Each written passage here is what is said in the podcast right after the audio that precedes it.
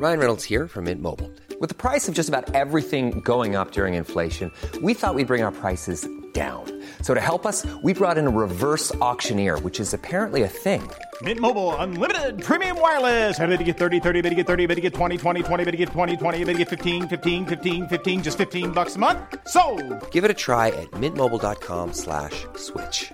$45 upfront for three months plus taxes and fees. Promo for new customers for limited time. Unlimited more than 40 gigabytes per month. Slows. Full terms at mintmobile.com. Quelqu'un qui est droit dans ses pompes, qui a envie de faire ça, qui est sans calcul, sans mauvaise intention, etc. Peu importe ce qu'il veut faire. Hein. Ben, moi, je considère qu'il est légitime. Est-ce que vous, vous vous sentez légitime? Parce que la légitimité est une construction sociale qui exclut un bon nombre d'entre nous. Comment font donc ceux qui sont naissants?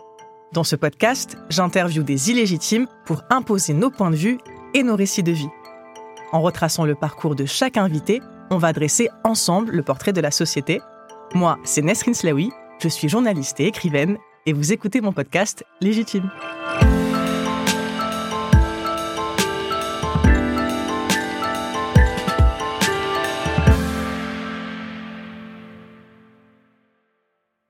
Bonjour Rimka, Bonjour. merci beaucoup d'être mon invité. Je suis tellement contente de, te recevoir. Alors, je vais pas être super original au, début parce que j'ai envie de t'appeler tonton. parce que tu es un peu le tonton de tous les rebeux de France depuis les années 90. Et euh, je pense que tu le vis comme un titre honorifique. Je- J'espère que ça te dérange pas. Et pour rafraîchir un peu la mémoire de ceux qui nous écoutent et qui nous regardent et qui ne savent pas pourquoi je t'appelle tonton, si je dis je voulais rester à la cité, mon père m'a dit. Les, là. Oh là là, quel rêve de gosse. Là, je, viens de réaliser un rêve de gosse, de, t'entendre me répondre ça. On va revenir un peu sur euh, ta carrière, des moments clés petit à petit. Mais pour te présenter euh, rapidement, c'est simple, tu fais partie des légendes du rap français et de la première heure en plus. C'est peu de le dire, tu as été membre du groupe 113 du collectif Mafia Qu'un Free. Tu t'es lancé ensuite en solo en 2004 et euh, une carrière qui a toujours un beau succès aujourd'hui. Tu as lancé deux EP, les deux derniers, c'est Midnight et ADN en 2020 et en 2021. Et avec toi, pour commencer la conversation, j'ai envie qu'on parle d'un moment clé dans l'histoire du rap, mais c'est plus largement dans l'histoire de la musique française. C'est en 2000.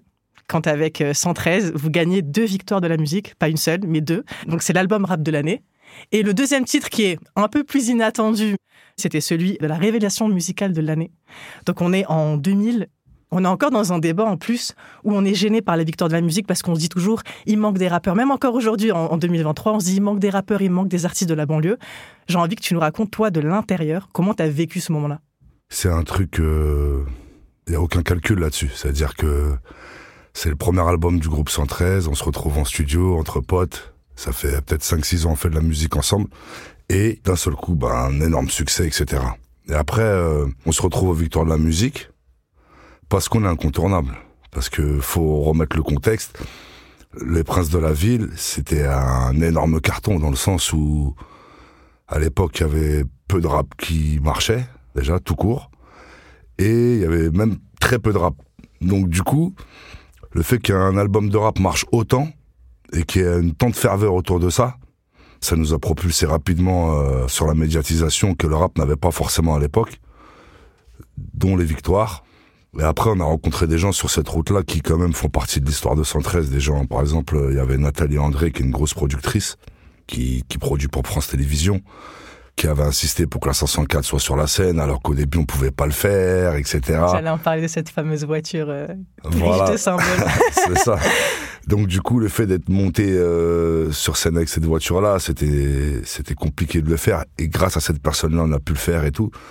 Donc il y avait tout un truc comme ça où c'était nouveau en fait. C'était nouveau de nous voir arriver là, euh, d'être là quoi. Et c'était aussi riche de symboles. Tu l'as dit, il y avait la, voiture, la Peugeot 504 Break, qui est en fait la, voiture qui symbolise les voyages euh, pour les immigrés qui retournent en Afrique du Nord. Mais toi aussi, sur scène, à ce moment-là, qu'est-ce que tu te dis? Est-ce que tu t'es surpris que vous ayez euh, des victoires de la musique? C'est quoi ton sentiment? Est-ce que tu es plutôt dans la joie, la célébration? Parce que ça fait aussi partie de ta musique, ça, de, de célébrer les cultures. Comment tu t'es senti? Est-ce que tu t'es dit, waouh, on vient de faire quelque chose qui va marquer le rap français? C'était mitigé, c'est un peu les deux parce que euh, d'un côté on a une énorme fierté, on a on a une sensation de réussite, de se dire que on passe un vrai palier. De victoire de la musique, c'est c'est que ça représente quelque chose quand même. Et puis puis il y avait un contexte. Moi j'étais à côté de Idjir, le, le chanteur kabyle, à à son âme, âme, ouais. qui est de ma région au Bled. Puis donc mes parents m'ont vu assis à côté d'Idir, etc. Donc c'est tout un truc comme ça qui fait que j'ai des très bons souvenirs de ce moment-là. Mais c'est mitigé par rapport aussi à l'accueil qu'on a eu, euh, on va dire du milieu professionnel, où euh, on était un peu les, les, vilains petits canards euh, de la bande. Il y avait euh, euh, Obispo, je sais plus avec qui ce jour-là. Il y avait plein de plein d'artistes de variété française. On était quasiment les seuls rappeurs qui allaient faire un live. Et puis j'ai parlé après à l'époque avec un chanteur de variété française, mais un bon. Ouais. C'est Benjamin Biolay qui me disait qu'à l'époque il était là et que quand nous on était arrivé avec 113, la prod était arrivée pour dire bon cachez tout, il y a, y a le 113 qui arrive, rangez tout, fermez vos loges. Donc après avec ces échos là qu'on a autour et tout, ça rend le truc un peu moins féerique, on va dire moins beau, mais euh, ça te ramène aussi à la réalité de se dire que bon la suite elle sera pas si facile que ça quoi. Donc en fait, ce que tu veux dire, c'est que vous n'étiez pas perçu comme légitime et à avoir ces deux trophées-là? Pour l'album rap, je pense que si, mais euh, pour le- la révélation de l'année, je pense que ça, ça a choqué du monde, quoi. Et surtout parce qu'il faut peut-être que tu nous aides à replacer ce qu'était le rap à l'époque. Donc on est en 99-2000, en gros là entre la sortie de l'album et les victoires de la musique. Le rap, il n'y avait pas de streaming encore à l'époque, c'est arrivé 15 ans plus tard.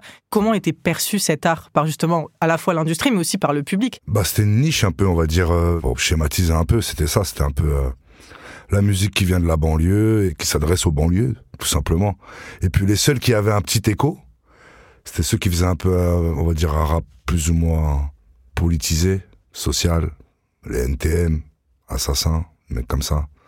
Puis après, il y a Ayam qui est arrivé avec un discours un peu plus popu, qui représentait encore le quartier dans une manière encore plus large et pas seulement euh, les voix qui s'élèvent pour euh, pour se plaindre, mais aussi euh, les pères de famille les familles classiques, les gens classiques des quartiers populaires.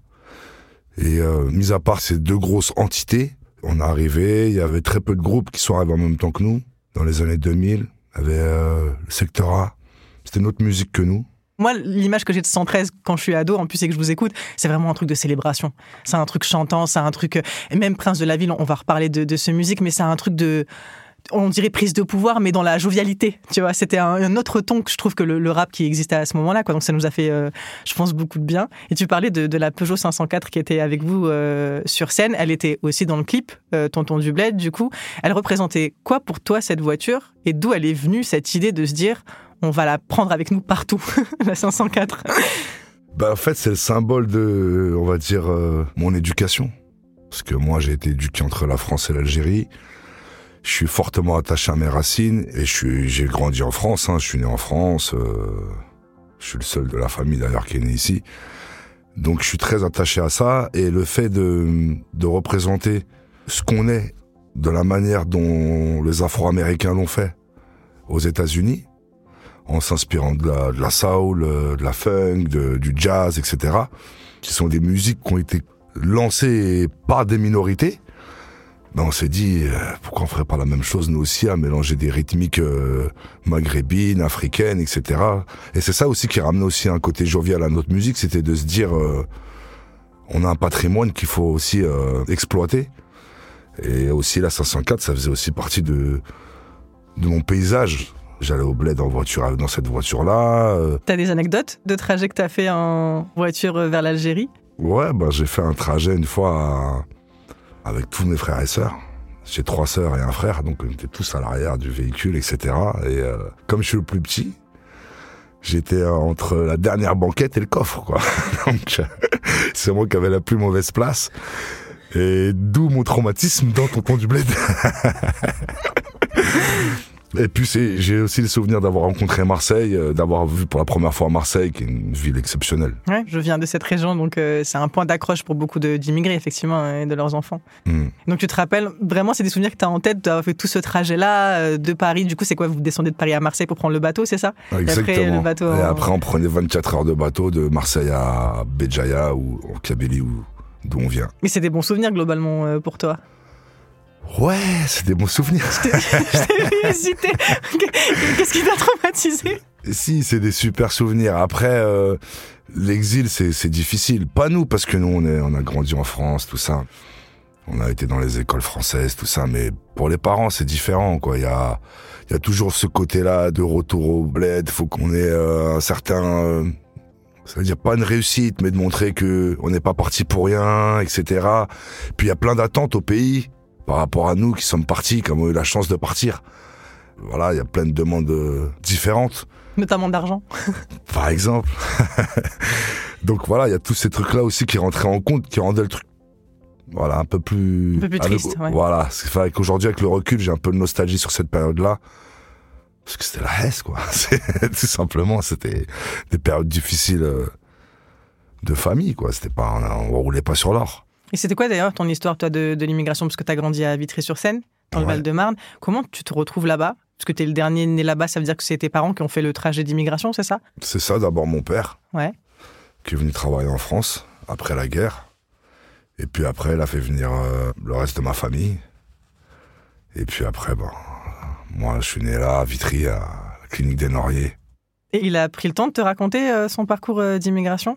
Bah, je connais, bien sûr, je connais l'histoire de mon père, je connais l'histoire de ma famille. Après, euh, il n'y avait pas 50 euh, chemins euh, pour venir en France. hein. C'était, euh, tu viens et tu bosses dans les travaux publics, euh, tu vas refaire les routes euh, qui sont abîmées de, de, de Paris. Et puis, quand on passait, parfois dans certains quartiers de Paris avec mon père, il disait, bah là, ici, on a travaillé deux ans avec ton oncle, avec deux potes marocains, etc. Et voilà, toute son histoire me l'a racontée, je la connais très bien et ça nous forge aussi parce que ça fait partie de nous. C'est l'éducation qu'il m'a donnée, elle, elle y est pour beaucoup sur ma carrière, sur l'impact qu'a eu ma carrière, elle est énorme. En quoi, par exemple? C'est en termes de valeurs qu'il t'a transmises Ouais, de valeur, de, de brouillardise, de euh, pragmatisme aussi. Mon père, il était droit, c'est-à-dire que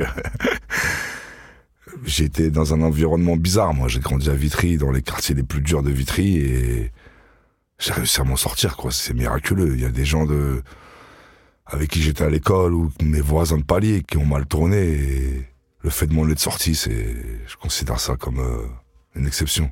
Et est-ce que le rap y a joué pour beaucoup dans ça? Est-ce que tu l'as vu très tôt dans ton parcours personnel à l'adolescence? Est-ce que tu t'es mis là-dedans justement pour essayer de raconter tout ça, de, de trouver un échappatoire?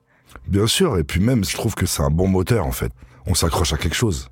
C'est-à-dire que quand on vient des quartiers, voilà, on voit beaucoup de choses négatives autour de nous, donc c'est facile de se laisser emporter dans, dans la négativité. Et puis, le fait d'avoir euh, une passion, d'avoir quelque chose qui te maintient la tête hors de l'eau, c'est c'est- c'est- c'est un truc extraordinaire. Il y en a, c'est le sport, il y en a, c'est plein de choses différentes, il y en a, c'est l'art. Moi, c'était la, la musique et euh, on peut dire d'une certaine manière, elle m'a sauvé. Tu te rappelles la première fois où t'as rappé? T'as un souvenir? Ouais, je rappais, euh, je rappais dans le hall. Puis c'était les grands, ils se foutaient de moi, ils disaient vas-y rap, rap, tu vois. T'avais une instru euh, quelque part ou pas? Non, il y avait euh, un pote qui s'appelait Momo à l'époque, Mohamed, et lui, il, faisait du beatbox, en fait. il était en train de beatboxer et moi j'étais en train de rapper quand, au milieu du hall comme ça. Et euh, c'est des super souvenirs parce que voilà, à Vitry, il y avait un peu de rap quand même. Donc tout de suite, les plus grands que moi m'ont laissé la chance de m'exprimer, de m'emmener avec eux dans certains concerts, etc. Donc j'ai vite découvert le milieu musical. Et tu t'es attaché très rapidement, mais est-ce que tu t'es dit que t'allais y faire carrière? Tu peux pas. Non. À cet âge-là, tu ne pouvais pas t'imaginer ce qu'il allait Non, t'attendre. Franchement, jamais, jamais. Même, même quand j'ai commencé à prendre ça au sérieux, je pensais pas faire ça autant de temps. Je, jamais je me serais dit que j'aurais fait de la musique euh, tout ce temps-là. Et c'est beau, c'est beau parce que tu as une très belle carrière. Je veux parler d'un autre symbole de, de la chanson de Tonton du Bled, c'est le Tati. C'est le. Tati de Barbès qui a fermé euh, aujourd'hui et tu avais posté une photo sur les réseaux sociaux il y a pas longtemps euh, justement pour rendre hommage à, cet endroit où tu avais tourné une partie euh, du clip. Et c'est marrant aussi parce que c'est bizarre comment je vais le dire mais je le dis comme je le pense. À l'époque, c'était pas à la mode d'être pauvre. Maintenant, tu vois, tous ces magasins-là sont devenus un peu à la mode. Je vais pas citer d'autres enseignes, mais il y a des gens qui consommaient là-bas par euh, besoin, quoi. Ils n'avaient pas d'autre choix. Toi, c'est un peu la tâche que tu as aussi avec ces magasins-là. Ça fait partie de notre culture populaire? Bien sûr, bien sûr, c'est des magasins qui nous ont aidés dans les demandes justement du bled. Quand on devait partir au bled, on passait par Tati et on remplissait deux cabas et puis avec peu de moyens, on arrivait à, à satisfaire un peu la famille du bled. Et puis euh, il y a toujours un truc hypocrite où on montre jamais qu'on est dans le dur. Souvent, veut montrer qu'on a la tête haute, etc. Donc, le fait qu'il y a une, petite prescription sur cette époque de se dire bon, c'était avant les gens se lâchent plus facilement et, et c'est pour ça aussi que des enseignes comme ça finalement euh, tout le monde y a été en vrai. Ouais, c'est ça. Et surtout que, tu vois, quand c'est des endroits où on a tous euh, consommé, moi aussi je viens d'un milieu populaire, il y avait une espèce de classement. Tu sais, il y avait Aldi, il y avait Tati, il y avait Lidl, et tu jaugeais les gens un peu du quartier en fonction de l'endroit où vous allez faire leurs courses. C'est ça. Et les plus riches allaient au Leclerc, tu vois. Donc c'était en gros un peu le... Donc moi, c'est vrai que j'ai un regard toujours un peu amusé sur le fait que ça devient des symboles généralisés, alors qu'en vrai, à, à l'époque, c'était pas trop stylé de d'aller chez Ouais, Tati, bah quoi. Tu vois, il y a une vraie différence là-dessus. Et je trouve que c'est ce qui est fort dans ta musique, c'est le fait de- d'imposer des cultures, la culture populaire. Tu as parlé aussi de la culture euh, algérienne. Je veux juste revenir sur l'instru, en fait, de Tonton Dublet, parce que c'est un sample d'Ahmed Wahbi, qui a été, Mhm. euh, du coup, retravaillé par DJ Mehdi, euh, paix à son âme. Toi, c'est vrai que c'est un, un truc qu'on retrouve tout au long de ta musique, même dans ton album solo, euh, Rachid System, tu vois, le, le premier enfant du pays en 2004. Tu fais un son avec Zawania, qui est aussi un, un son en hommage au rail algérien. Est-ce que c'est naturel chez toi ou c'est un truc que tu as dû travailler de vouloir mélanger des sonorités algériennes et des sonorités hip-hop qui, en fait, quand tu y réfléchis, n'ont pas vraiment en commun? Non, c'est naturel parce que, euh, en fait, moi, je me suis vraiment inspiré des plus grands. hein, euh, Dr. Dre, euh, les gros compositeurs américains, les gros producteurs américains. Moi, j'ai grandi avec Michael Jackson. hein. C'est Michael Jackson qui m'a donné envie de faire de la musique, c'est pas... C'est pas Dr. Dre, du coup? Ouais, ouais, vraiment. Je, je trouvais ça mortel. Et donc le fait de que ces mecs-là ont une culture vraiment euh, musicale complète, c'est-à-dire qu'ils se contentaient pas d'être bons dans leur domaine, ils arrivaient à, à mélanger d'autres genres musicaux. Bon, on en parlait tout à l'heure, la soul, euh, où ils prenaient beaucoup de samples euh, de G-funk aussi, etc. Donc euh, c'est vraiment une inspiration qui, qui, qui m'ont apporté, où je me suis dit, euh, on serait bête de pas faire comme eux. On a tout un patrimoine euh, musical qui est extraordinaire et euh, dans lequel j'ai baigné quoi. Moi je connais le Shabi, je connais le rail, je connais tout. c'est ma musique quoi. Je l'aime pas autant que le rap parce que le rap j'aime aussi le faire. La musique algérienne j'aime juste l'écouter. Mais ça fait partie de moi, ça fait partie de- aussi de ma musique. C'est parce que c'était dans la discographie de tes parents? Parce qu'en général, c'est comme ça qu'on les découvre, ces artistes-là. Ouais, c'est mais- avec les CD ramenés, euh, soit du marché, euh, soit de Maroc ou d'Algérie. euh. Ouais, c'est ça, mais d'ailleurs même Tonton du Bled, hein, c'est un disque de mes parents. C'est comme ça que tu découvres le, le son de Amel Wahbi? Que j'amène chez DJ Mehdi, je prends une dizaine de vinyles à la maison. Et je vais chez DJ Mehdi, et puis un soir on écoute des sons comme ça. Et puis on tombe là-dessus et voilà, on est, on est tombé amoureux de ce morceau et on s'est dit c'est ça qu'il faut faire en fait. Ça devient Tonton du Bled. Exactement.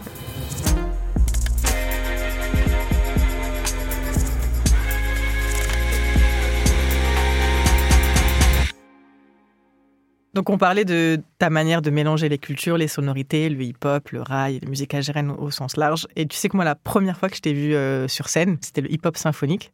Ok. Donc c'était, je crois, fin 2019. 2018 ou 2019 Ouais, c'était juste après ton hit avec euh, Nino. Moi, je viens te voir. Donc, il y a le premier titre avec euh, Air Max avec Nino. Et ensuite, il y a le moment où euh, tu fais Tonton du Bled. Et je te jure que moi, dans la tête, je me suis dit, c'est quand même incroyable parce qu'il fait Tonton du Bled avec un orchestre symphonique.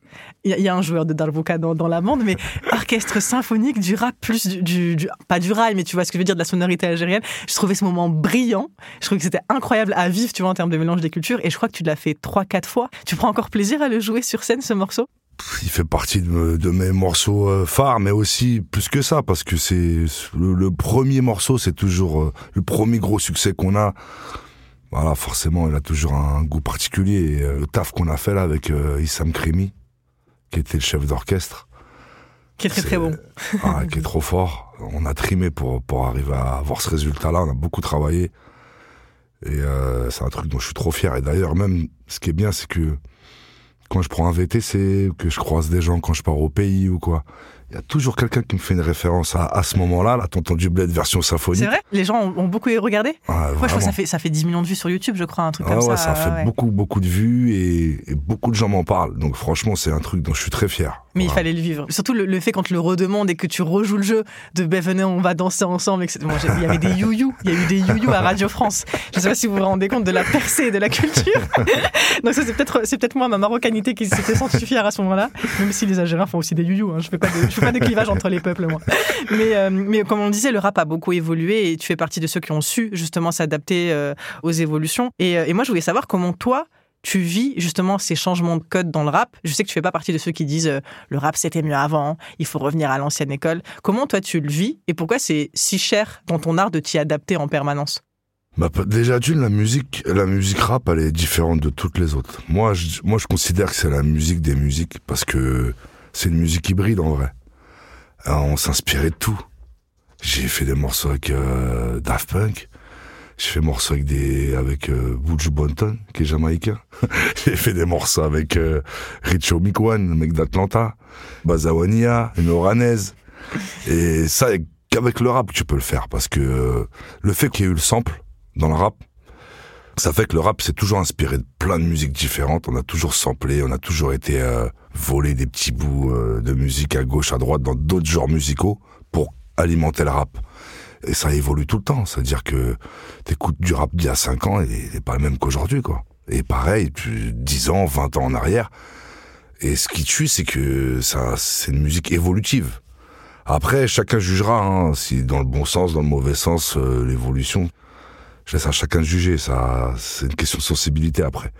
Mais euh, le fait qu'elle change tout le temps, c'est ce qui fait que moi je m'embête jamais en vrai dans le rap. C'est pour ça que je continue encore à faire du rap. C'est que ce que je faisais a deux ans, je le fais plus aujourd'hui. Je fais autre chose. Mais on tente toujours de faire passer des messages et, de partager des émotions. C'est surtout que tu fais partie des rares que moi je vois aller à la rencontre des jeunes rappeurs de la jeune génération, PLK, Hamza, tous ceux avec qui, même Dausi, tous ceux avec qui tu as fait des sons euh, dans les années euh, précédentes. Il y a une vraie envie aussi chez toi à chaque fois de te reconfronter aux nouveaux codes, aux nouvelles manières d'écrire, aux nouvelles façons d'enregistrer de la musique. C'est quoi? C'est parce que tu prends plaisir à le faire? Ouais, c'est vraiment, c'est du kiff. C'est que du kiff en vrai. Je suis, je suis comme à mes débuts, comme à mes 16 ans quand, quand, quand j'ai commencé le rap.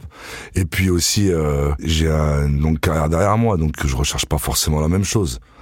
Ce que je voulais à 20 ans, quand je faisais des, des, des morceaux virulents avec Mafia qu'un free ou euh, des morceaux comme Guerre, euh, en 2005-2006, avec lequel il y avait eu des polémiques autour, où on avait des gros messages engagés.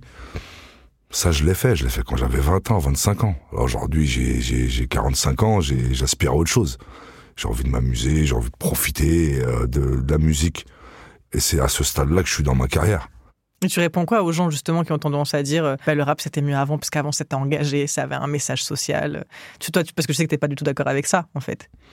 Bah, moi, je pense que l'un n'empêche pas l'autre. hein. Rien ne t'empêche aujourd'hui de faire du rap engagé. hein. Personne ne t'en empêche. hein. Celui qui a envie d'en faire, il peut en faire. C'est ça qui est, qui est beau aujourd'hui. C'est pour ça que je considère que le rap aujourd'hui, c'est mieux qu'avant en vrai. Parce que un petit gars qui commence la musique, il peut faire de la musique dans sa chambre aujourd'hui. Ce qui n'était pas le cas toi quand t'as commencé où il fallait des machines de ouf. euh. Exactement, fallait être dans un studio d'enregistrement. Là aujourd'hui, n'importe qui peut faire de la musique.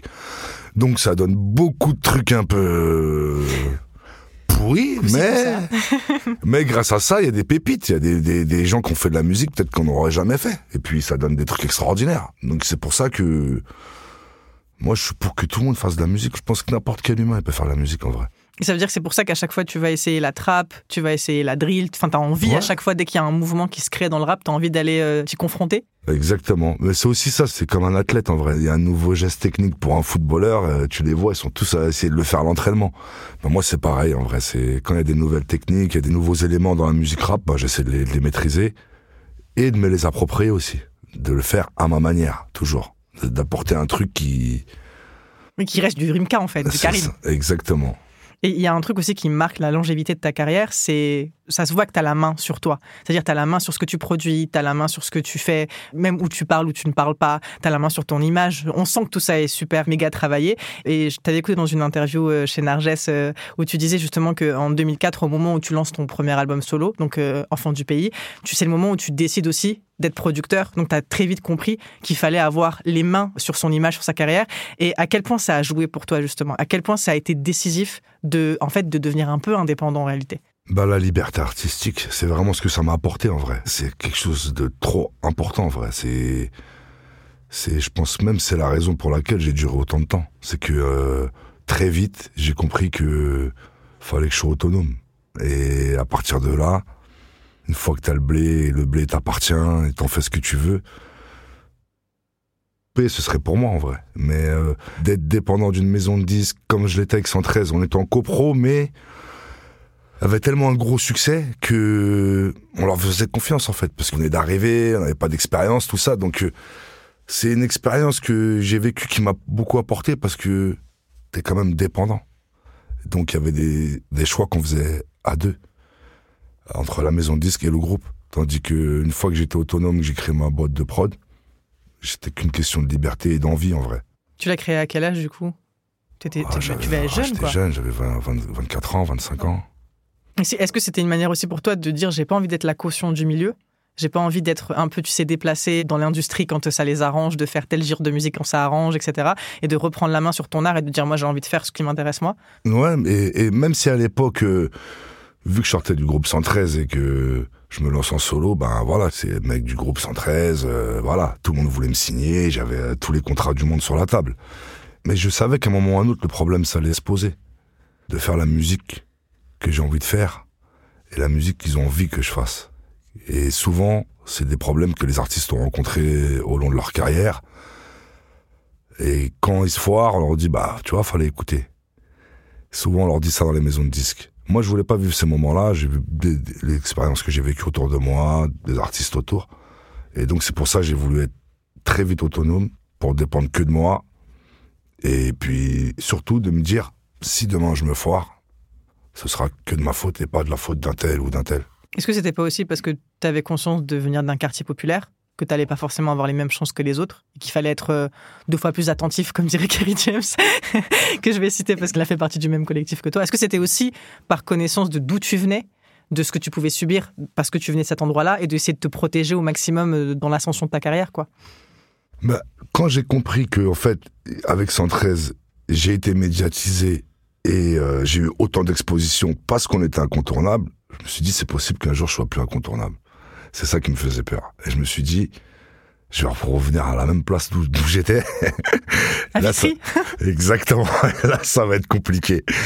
Donc, je voulais pas revivre ça, moi. Moi, je me suis dit, j'ai eu la chance de d'avoir un gros succès dans ma carrière. Je peux, je peux, j'ai plus le droit à l'échec, en fait. C'est c'est terminé. Et donc, ça faisait partie aussi du processus de se dire, euh, faut que t'aies la main sur ta carrière, en fait, tu vois. Et ça jouait là, ça jouait là-dessus. Et puis aussi, euh, le premier album solo que j'ai fait, il allait dans ce sens-là. C'est un truc très personnel, dans le sens où la cover est dure. Il y avait des mecs en camis, des mecs en cuir euh, qui, qui représentaient un peu mes deux facettes. Euh, la musique à l'intérieur, s'il y avait beaucoup de musique euh, euh, hybride avec des, des, des- des sonorités orientales, etc. Je pense que tout ça, si j'étais pas autonome, ça aurait été plus difficile à, à défendre. à défendre, voilà, commercialement.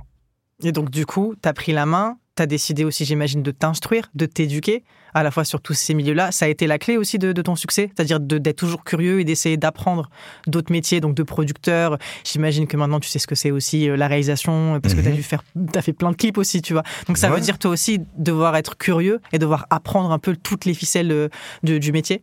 Ouais, bien sûr. J'ai touché à tout en fait. J'ai composé des musiques, j'ai réalisé des clips, j'ai produit des spectacles, des tournées.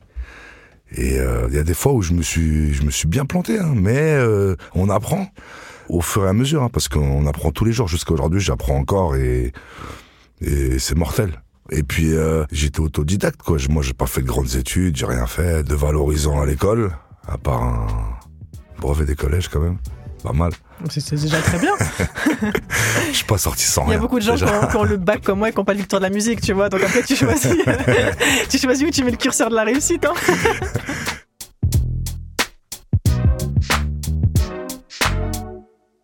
Il y avait aussi, euh, je me rappelle dans Les Princes de la Ville, donc le, le- le titre éponyme de- dans l'album, j'ai toujours euh, senti chez 113 et chez toi la volonté de tirer les gens de quartier vers le haut. Il y avait une phrase qui est beaucoup reprise aujourd'hui, notamment par les entrepreneurs de quartier, qui est la phrase Tu peux être le prince de ta ville si tu veux. Ouais. C'était un vrai message d'ambition, justement. Et c'était ce que tu voulais euh, dire aux habitants des quartiers populaires, c'était de les encourager à faire autre chose, à essayer de découvrir d'autres milieux. Bien évidemment, nous c'était ça euh, le leitmotiv. Et même déjà le groupe 113, c'est ce qu'il représentait parce que le fait qu'il y ait un Malien, un Algérien, un Antillais, déjà les gens se demandaient mais qu'est-ce qu'ils font ces trois-là ensemble, tu vois?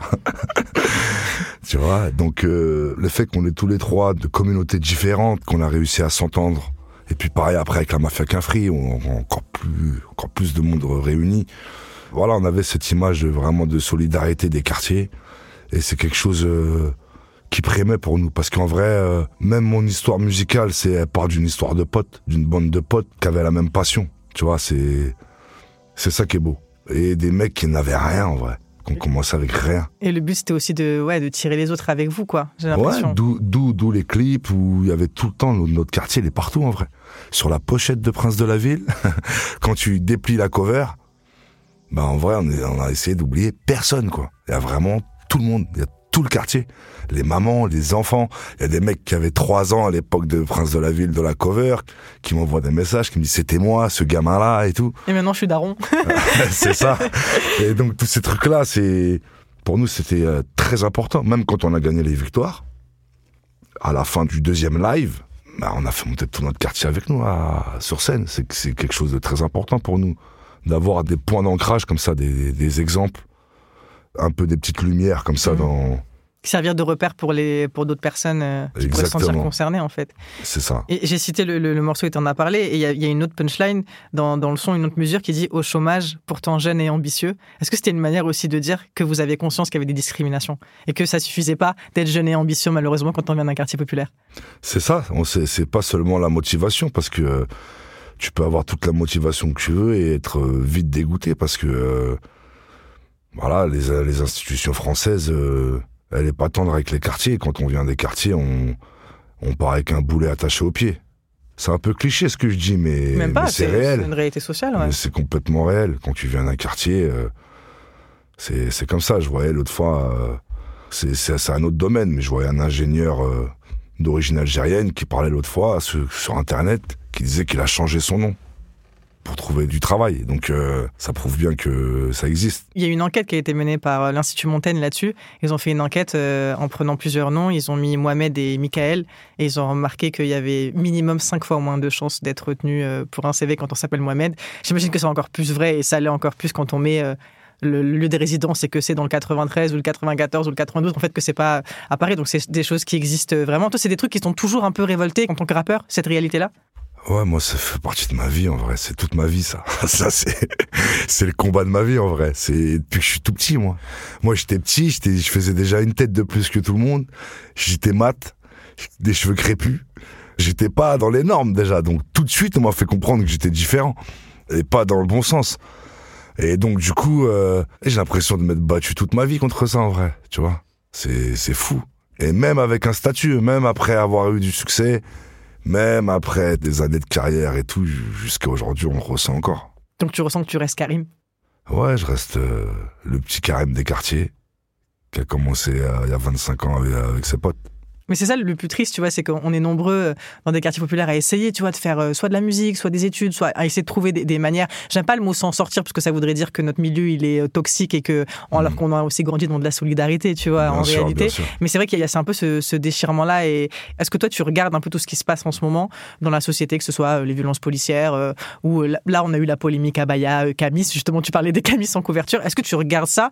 Est-ce que tu t'intéresses à tout ce qui se passe Et quel effet ça peut avoir sur toi?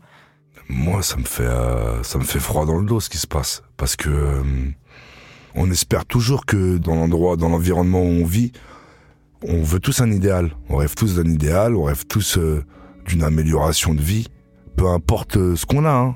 Même un mec qui est millionnaire il veut devenir milliardaire. Tu vois, par exemple, c'est-à-dire tout le monde aspire à mieux à chaque fois. Donc quand t'as grandi dans les quartiers de France, tu te dis qu'à un moment ou à un autre, ça va évoluer, il y a des choses qui vont changer, et puis même la mentalité française, euh, ah, enfin, au bout d'un moment, ils vont bien s'habituer à nous, quoi.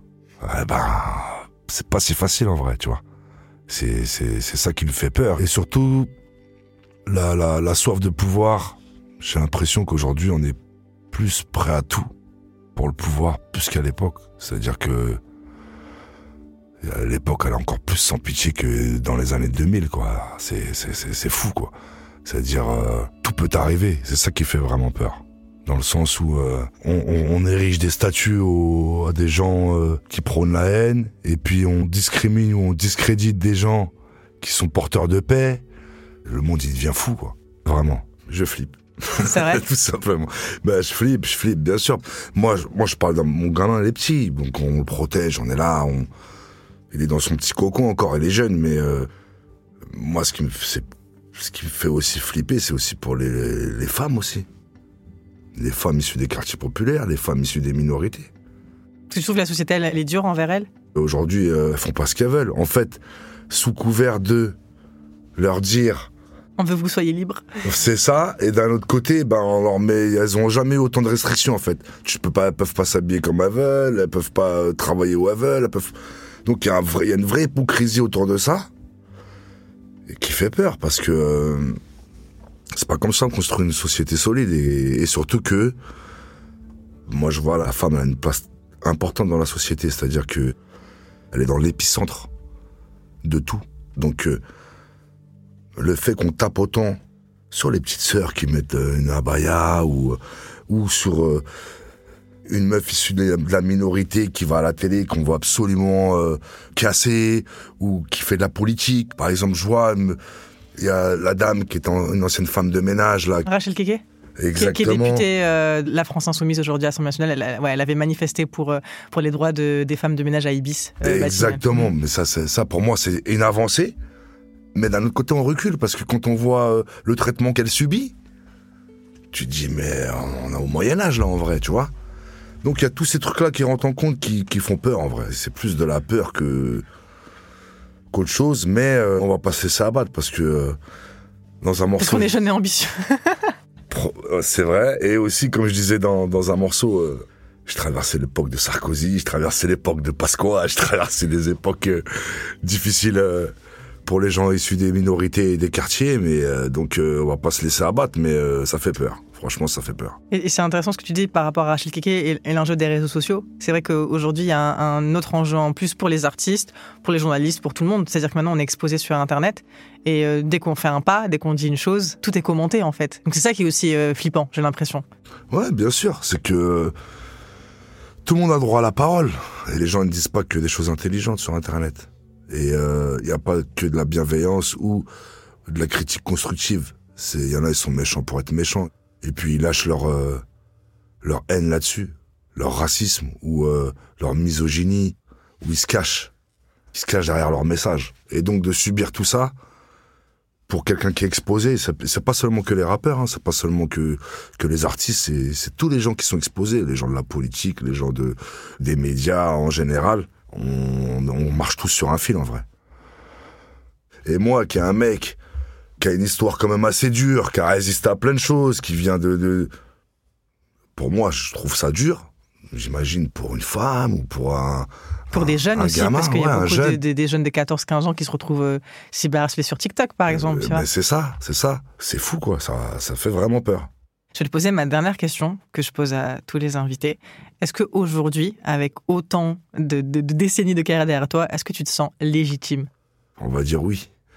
Parce que moi, je considère que moi, je fais de la musique pour les gens et c'est à eux de dire en vrai. Mais ouais, on peut dire que je suis légitime. Et c'est quoi ta définition de la légitimité?